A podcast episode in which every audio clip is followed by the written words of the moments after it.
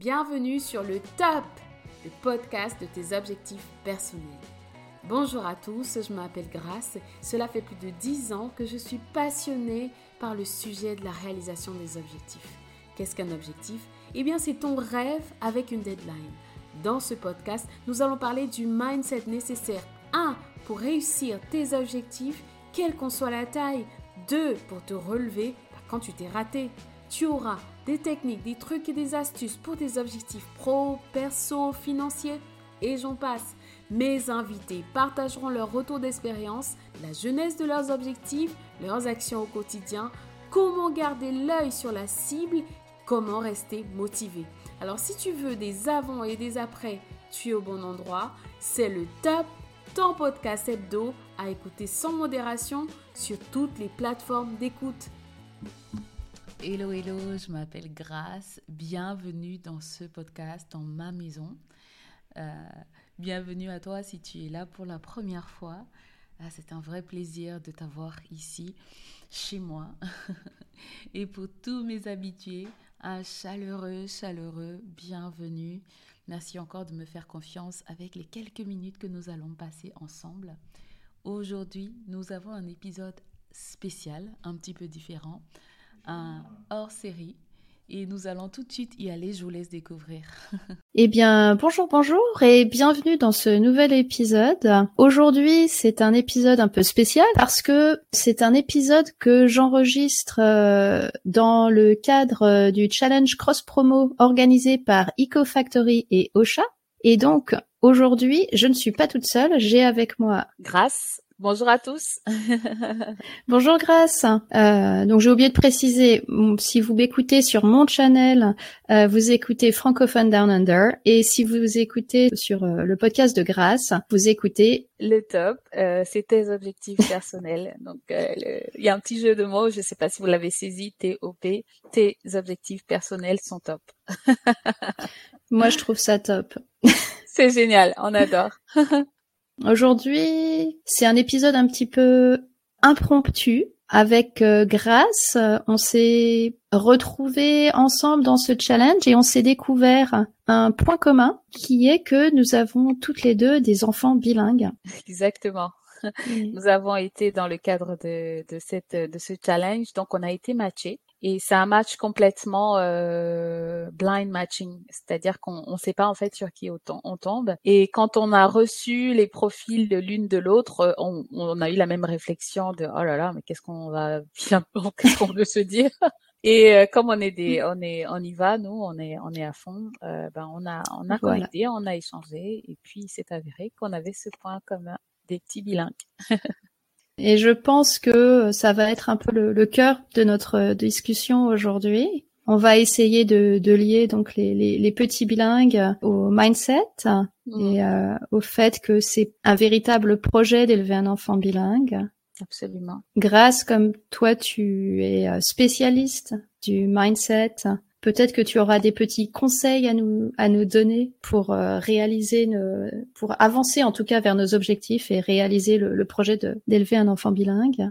Mmh, absolument, absolument. Mais peut-être que pour commencer, on peut euh, poser les bases, parler un petit peu de, de nos petits foyers et comment ça se fait qu'on ait des des petits bilingues à la maison. Euh, toi, Sophie, euh, donc, combien de langues est-ce que tu as et où est-ce que tu es basée euh, physiquement?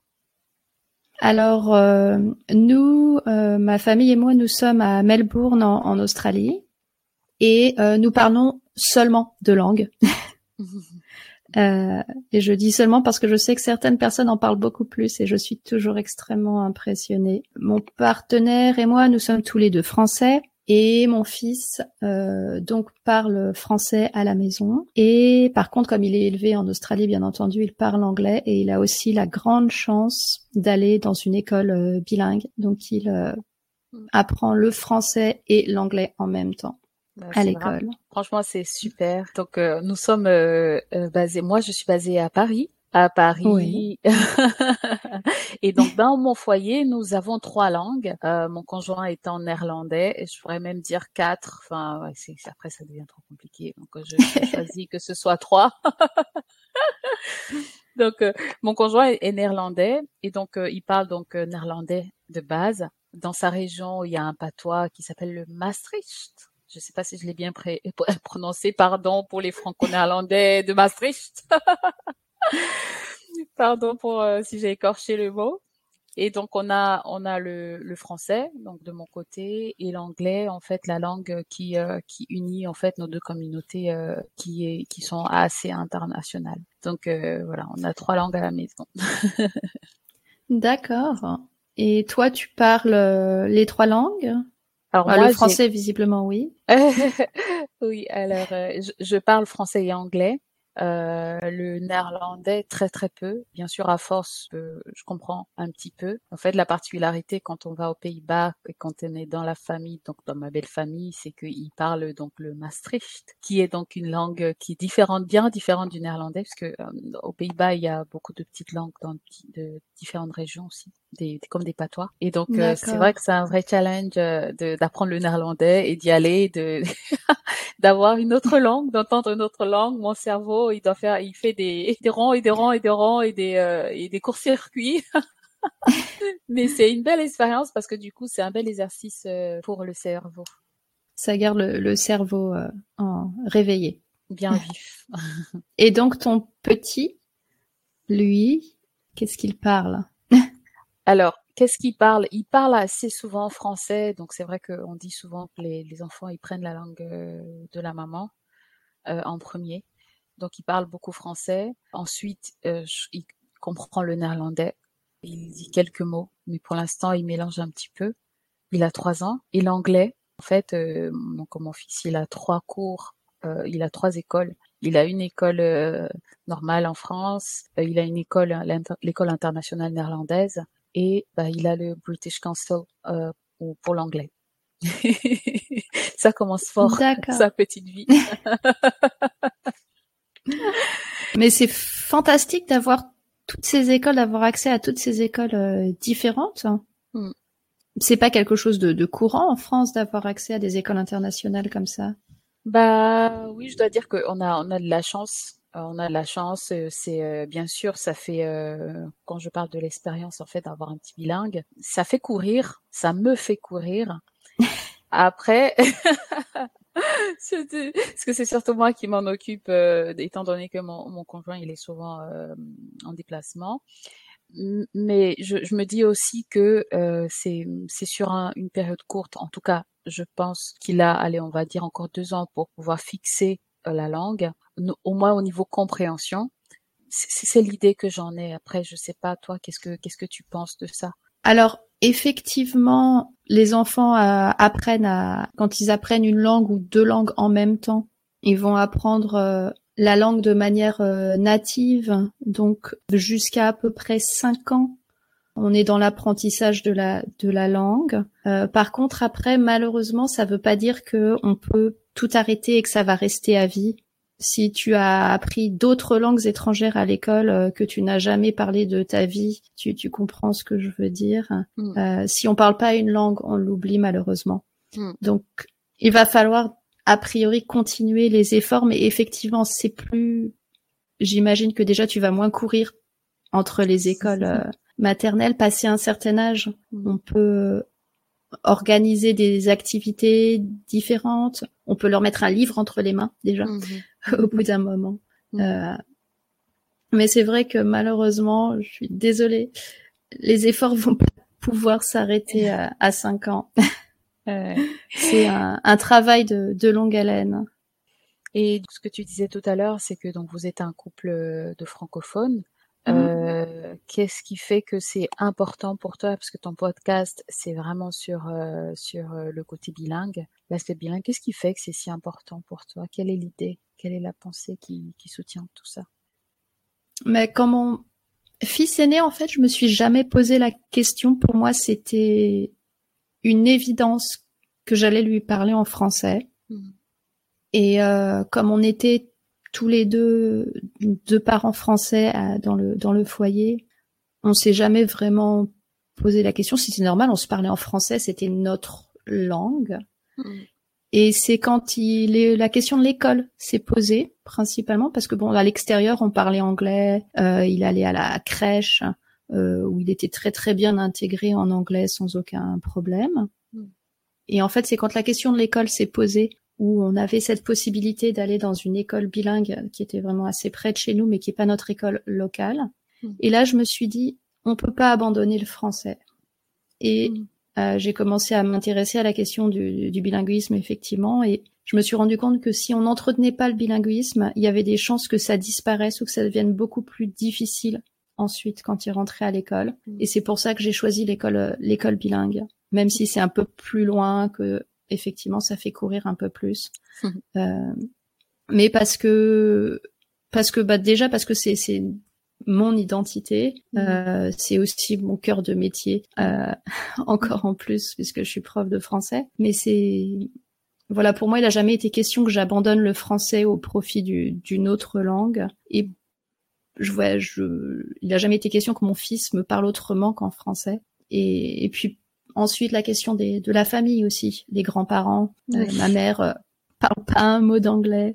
Pardon maman, je sais que tu vas écouter. Euh, tu comprends bien l'anglais quand tu lis, mais tu le parles pas, par exemple. Euh, donc voilà, c'était c'était juste euh, c'était difficilement concevable différemment en fait. Voilà pour mm. répondre à ta question.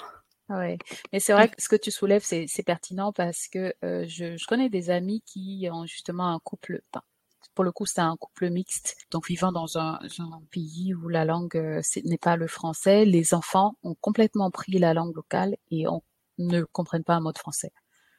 Et euh, c'est vrai que on peut penser que c'est ce soit acquis dans la mesure où vous comprenez euh, anglais, votre fils peut complètement vous parler en, en anglais et vous répondre en français hein, et, et, ça peut s'installer en fait si on fait pas gaffe. Euh, donc euh, j'imagine que ça a été vraiment une histoire de mindset forte de décider et de, de se dire que là euh, le petit il a il a huit ans. Oui tout à fait. Hmm. Donc je suppose que c'est une décision quotidienne comme tu disais tout à l'heure de, de de tenir sur la langue et de tenir à ne pas oublier le français. Voilà, oui, c'est pas trop compliqué encore pour le moment parce que bon, on a déjà l'école bilingue, donc qui est moitié en français, moitié en anglais. Euh, on a un environnement qui est bilingue avec des gens qui sont références et qui parlent en, en français. Mhm. Euh, et puis, euh, mais c'est vrai que je me retrouve de plus en plus souvent ces derniers temps à dire est-ce qu'on peut le dire en français, s'il vous plaît?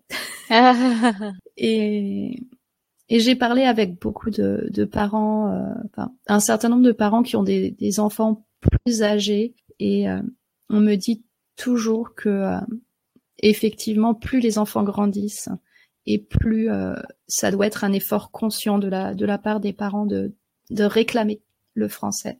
Mmh. J'aime beaucoup ce que tu dis sur le effort conscient en fait de la part des parents euh, et je pense que c'est vraiment l'histoire dans, toute, toute la vie. Moi, dans mon dans mon podcast, je parle beaucoup des, des objectifs personnels et euh, à un moment donné, on fixe toujours un objectif. On se décide que aller euh, dans ma famille, typiquement mon cas, dans ma famille, j'aimerais que Nathan soit confortable pour le néerlandais et, et l'anglais. Euh, tous les Néerlandais, quasiment tous les Néerlandais aux Pays-Bas parlent à la fois néerlandais et anglais. C'est comme des, c'est des langues maternelles quasiment là-bas. D'accord. Et c'est vraiment une euh, être en conscience tous les jours. Euh, chez moi, tous les matins, Nathan, il écoute du néerlandais au moins dix minutes. Tous les soirs, il écoute de l'anglais au moins dix minutes. Et il n'est pas conscient, en fait, de ce que ça représente comme geste de ok, prendre l'iPad et de lui mettre, quel que soit ce qu'il est en train de faire, de lui mettre la langue pour qu'il écoute tous les jours, mais c'est vraiment une décision consciente. Ça rejoint ce que tu disais tout à l'heure, une hmm. décision consciente de je voudrais atteindre cet objectif au travers de mon fils. Je voudrais l'aider dans son inconscience parce qu'il est, il est, il est petit, hein, aller vers cet objectif-là.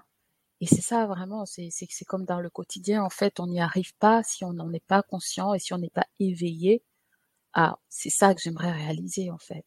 Oui, oui, je pense que tu as tout à fait raison. Et je me faisais la réflexion que euh, euh, donc toi, c'est ton c'est ton mari qui euh, qui est néerlandais. je trouve ça fantastique et c'est les études euh, montre que c'est hyper important que le, le conjoint supporte le, le, projet de bilinguisme, que ça ne repose pas que sur un seul parent, même si le, le, conjoint ne parle pas nécessairement la langue ou pas très bien. Mais il faut pas que ce soit un seul parent isolé parce qu'effectivement c'est là où la langue va mourir dans la famille. Et euh, c'est euh, une chance euh, incroyable pour ton petit que toi tu te retrouves à soutenir aussi ce, ce projet et à travailler vers ses objectifs et même si lui s'en rend pas compte parce que c'est euh, c'est nécessaire pour, euh, pour, maintenir la langue de manière positive dans la famille effectivement. Mmh. Et, et, je pense que ça, ça, je te remercie. Et je pense que c'est vraiment important. Euh, et là où je, le fait pour moi d'être, d'être dans, d'accompagner en fait les gens euh, de différentes manières, euh, mmh. de coacher des gens pour leurs objectifs, etc., m'aide euh, dans ce sens. C'est comme je disais tout à l'heure, euh, j'ai un conjoint qui est souvent, quasiment toutes les semaines, euh, absent. Et c'est lui qui a la langue qui n'est pas notre langue native. On vit en, en France, on parle français partout. C'est lui en fait qui, qui a cette plus grosse partie. Moi, je, finalement, je je, je, peux pas. Des fois, mon fils, il me dit des choses en néerlandais, mais j'ai aucune idée de ce qu'il raconte. mon fils en français parfois aussi. c'est ça, et je me dis, oh mon Dieu. Mais c'est une autre histoire. Ouais. Alors, Mais oui, je. Et je me dis, je lui dis, euh, ok, tu le dis à papa, n'est-ce pas? Tu vas le dire à papa, papa il va comprendre ce que tu vas, tu, tu, tu dis. Et pour moi, ça me demande un effort vraiment de me focaliser, de garder ma cible devant moi et de dire que euh, l'approche que je dois avoir, même vis-à-vis de Louis, de mon enfant, c'est de l'élever vers le l'encourager. C'est très bien, et, et, et, de continuer à l'encourager, disant tu sais papa il va rentrer demain, tu pourras lui dire. Et ça me demande vraiment ce cet effort là de la persévérance. Je pense que c'est vraiment le mot, la persévérance. Et de se dire que ok c'est un travail, euh, comme on dit souvent dans la vie, beaucoup de choses sont un, un, marathon et pas une course de vitesse. Et j'ai vraiment l'occasion de le vivre en fait euh, au quotidien, en tout cas au travers de mon fils et au travers de. C'est un défi commun mais pour l'instant, je suis la plus consciente et euh, je j'ai pas toutes les armes euh, puisque mon mari il y en a, je sais pas moi, 95%. oui. Et, et, il est pas présent mais... et ou peu. Euh, donc pour moi, c'est vraiment, ça me demande encore, ça m'aide beaucoup d'être moi-même dans ce développement personnel de. Euh, je suis une coach, j'accompagne les gens et comment est-ce que moi je l'applique quotidiennement? Et ça, ça m'aide beaucoup. Les, les choses euh, se mettent ensemble de cette manière-là. Oui, je vois. Mais finalement, peut-être que tu n'es pas une partie si négligeable puisque tu es le moteur. Mine de rien, c'est toi qui, qui continue de faire avancer la machine, mm-hmm. même si euh, bah, ton conjoint est, absent. C'est toi qui continue, euh, qui pousse et qui, qui fait avancer la, machine du bilinguisme. Donc, euh, tu as un rôle très très important aussi. Mm-hmm. Ouais, je, je, me dis que la, la, ma part compte quelle qu'elle soit, je, je, je, mesure pas vraiment parce que je considère, non, j'aime toujours dire que nous, on est comme, on est une équipe, notre famille, on est une équipe tous ensemble. Et mmh. il y a des moments où il y en a qui jouent un peu plus que l'autre, et, et etc., etc. Donc, euh, je, je, je, le prends dans ce sens-là et je dis, je fais ma part et je le fais avec joie. Et, mmh. et c'est encore une partie mindset de dire que euh, c'est pas de la course, c'est un moment où j'ai l'opportunité de construire des, des, souvenirs avec mon fils et où euh, dans quelques années on en parlera et on se dira ah tu sais l'autre fois on était en train de rentrer on s'est dit qu'on allait prendre le bus ensuite on est arrivé à l'arrêt bus il y avait 45 minutes d'attente on s'est dit bah tu sais quoi on va prendre un taxi. Et on s'était installé dans la voiture on a fait le tour de Paris on a regardé les décorations de Noël et je sais pas combien on a payé mais au final euh, c'était un bon moment. Et, et, et tous ces petits souvenirs en fait qu'on peut construire ensemble autour de ça au lieu de le vivre comme oh il fait froid, on attend dehors, c'est nul, on a envie de rentrer. On a toujours le choix euh, de comment est-ce qu'on veut voir en fait les choses. Et, je pense qu'on a vraiment la liberté et on devrait la saisir de voir le côté positif des choses. Ouais, Tout à fait, oui, on peut choisir de d'être misérable dans une situation ou alors de faire avec ce qu'on a et d'essayer d'en tirer le meilleur parti. C'est pas toujours simple, mais mais c'est une très bonne compétence. Hmm. Et tu as trouvé le mot, euh, le mot parfait tout à l'heure quand tu as dit c'est vraiment une conscience, être en pleine conscience de ça. C'est vraiment ça. J'avais une question qui me venait à l'esprit. Est-ce que, euh, est-ce que tu t'es renseigné auprès de, de professionnels euh, de la santé ou professionnels de l'éducation bilingue quand tu as quand tu as lancé ton projet? Euh, Merci beaucoup pour ta question. C'est une bonne question. Non, je me suis pas renseignée sur euh, le. Je me suis pas renseignée pour, pour une raison, en fait. Encore une fois, je suis coach de formation, entre autres, de faire des interventions dans des conférences, des choses comme ça, mais je suis coach de formation. Et un des postulats, en fait, en coaching, c'est de dire que chaque être humain naît euh, complet, avec toutes les ressources, tout le potentiel, tout en nous. Et euh, j'ai pris le parti de dire, euh, Nathan, il a la capacité d'apprendre plusieurs langues. Euh, et et de refuser de, de, le limiter et de dire que c'est trop, oh peut-être le pauvre, etc. J'ai vraiment en conscience décidé d'aller contre tout ce qu'on a pu me dire, de dire oh non mais ça va être trop pour lui, oh le pauvre il va être perdu, oh il va pas parler vite, oh euh, j'ai entendu tout ça. Donc tu as tu as reçu euh, des avis que tu n'avais pas sollicités et qui étaient pas les bons, effectivement, qui n'étaient pas des avis renseignés. on a toujours, on, a, on reçoit toujours des avis qu'on les demande ou pas. Ça.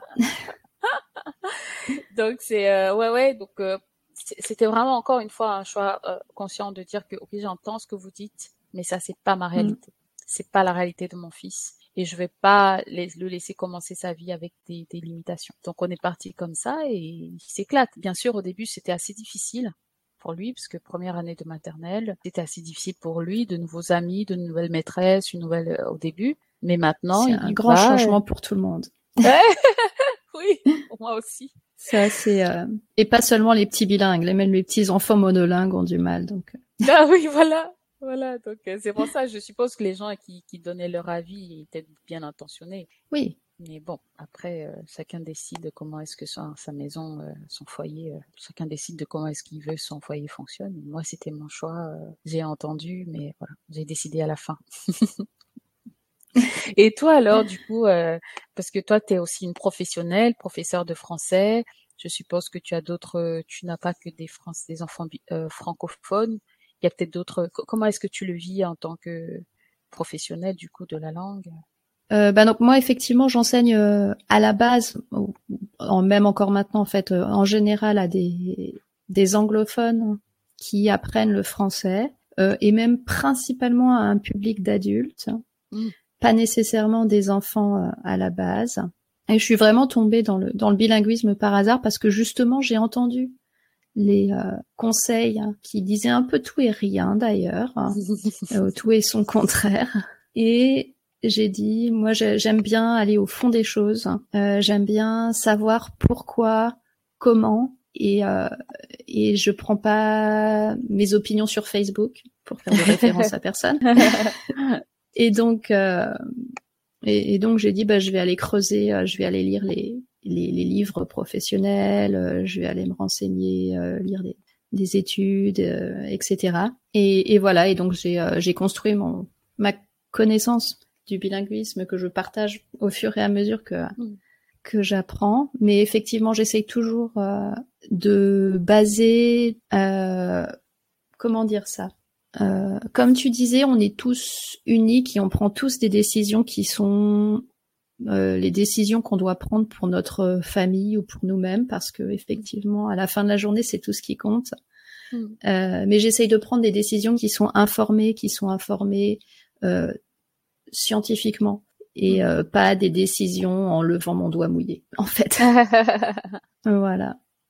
Mais ce que je trouve fascinant, c'est qu'effectivement, quand on écoute un peu, quand on s'écoute un peu soi-même, on se dit et quand on quand on regarde, parce que je me suis lancée dans le dans le chemin sur le chemin sans sans m'être renseignée euh, dans la, la, la, science etc et finalement toi comme moi les décisions qu'on a prises au début qui étaient des décisions euh, viscérales c'était ça allait dans le sens de ce que aujourd'hui euh, les études nous montrent sur l'apprentissage des langues et du, du bilinguisme précoce. Ouais du coup, si toi, tu avais un conseil euh, à donner euh, à donner aux parents de petits bilingues ou même à des adultes aujourd'hui qui, qui se tâtent pour vers eh ben, Il est jamais trop tôt ou trop tard pour s'y mettre. Euh, et c'est, comme tu disais, c'est une course de fond, c'est clairement pas un sprint. Chaque petit pas compte. Il faut juste euh, continuer de manière régulière. Et on n'a pas besoin d'en faire des tonnes, il n'y a pas besoin de faire des éclats. Mais si on, si on a envie d'apprendre une langue, si on a envie d'avoir un enfant euh, bilingue, il faut, il faut, il faut s'y mettre et il faut s'y tenir. Mm. Mm. Mm. c'est génial. C'est super. Et, et toi, est-ce que tu aurais euh, quelque chose à, un, un, conseil euh? Alors moi, si j'avais un conseil à donner par rapport à, par rapport à typiquement mon cas, donc avoir un enfant bilingue et, et, et, le chemin vers ça, bah, je vais revenir en fait sur ce que j'enseigne en fait dans mes dans mes formations de dire qu'il faut que l'objectif soit clair. Qu'est-ce qu'on cherche à faire? C'est quoi Qu'est-ce qu'on cherche à faire? Donc déjà pouvoir le worder clairement. Ce que je veux, c'est que Nathan puisse parler français, anglais, néerlandais couramment. Ensuite, de la deuxième chose que j'aimerais, je, je conseillerais, c'est de l'écrire en fait. C'est de l'écrire et quand on fait ce pas-là d'écrire, d'écrire notre objectif, tout de suite, ça le rend visible en fait. On peut le toucher, on peut le manier. C'est la première étape de la création. Ensuite, il faut, il faut se donner un horizon temps. Moi, je me suis dit, ok, très bien, j'accompagne Nathan. On est dans une année scolaire, l'année scolaire à une certaine cadence, et j'aimerais, je suis prête psychologiquement à être dans cette cadence-là sur les deux, trois prochaines années. Je me suis dit, je l'inscris il n'est pas question qu'au milieu de l'année, je dise, oh, bah, j'ai plus envie, oh, ça me fatigue et tout. Donc, j'ai mis un objectif mesurable. Et ensuite, je me suis dit, OK, très bien. Qu'est-ce qu'il va falloir que je fasse concrètement au quotidien pour m'avancer euh, vers cet objectif mesurable? J'ai identifié, OK, très bien, il faut que, donc, l'inscription dans les écoles, il faut qu'il ait des petits copains, des amis avec lesquels il peut jouer. Ça veut dire qu'il faut, faudra que je, je sois plus intentionnel sur le temps que je vais passer avec les enfants, donc avec les parents. Toutes ces choses-là, en fait, je les ai identifiées. Et ensuite, j'ai tout de suite décidé, OK, quel est le prochain pas. Quand j'ai eu ma liste de, OK, il faut que je fasse tout ça, tout de suite, j'ai identifié, OK, quelle est une chose que je vais faire tous les jours pour me garder dans le rythme? Et la chose typiquement que je fais tous les jours, c'est d'écouter euh, du néerlandais, que ce soit des chansons. Là, on est dans une période de Noël, d'écouter des chansons en néerlandais, c'est assez rigolo. Et euh, de à chaque fois quand il y a des parents au cours de néerlandais qui disent oui, on a ce que ils ont des traditions qui sont un peu différentes de nos traditions en France, où ils ont en mmh fait ils fêtent le Noël le 5 décembre, le 5 ou le 6 décembre. C'est là que les enfants reçoivent des cadeaux. Donc avant, ils ont toute une histoire avec Saint Nicolas, non? C'est ça. C'est ça? Avec Ouais.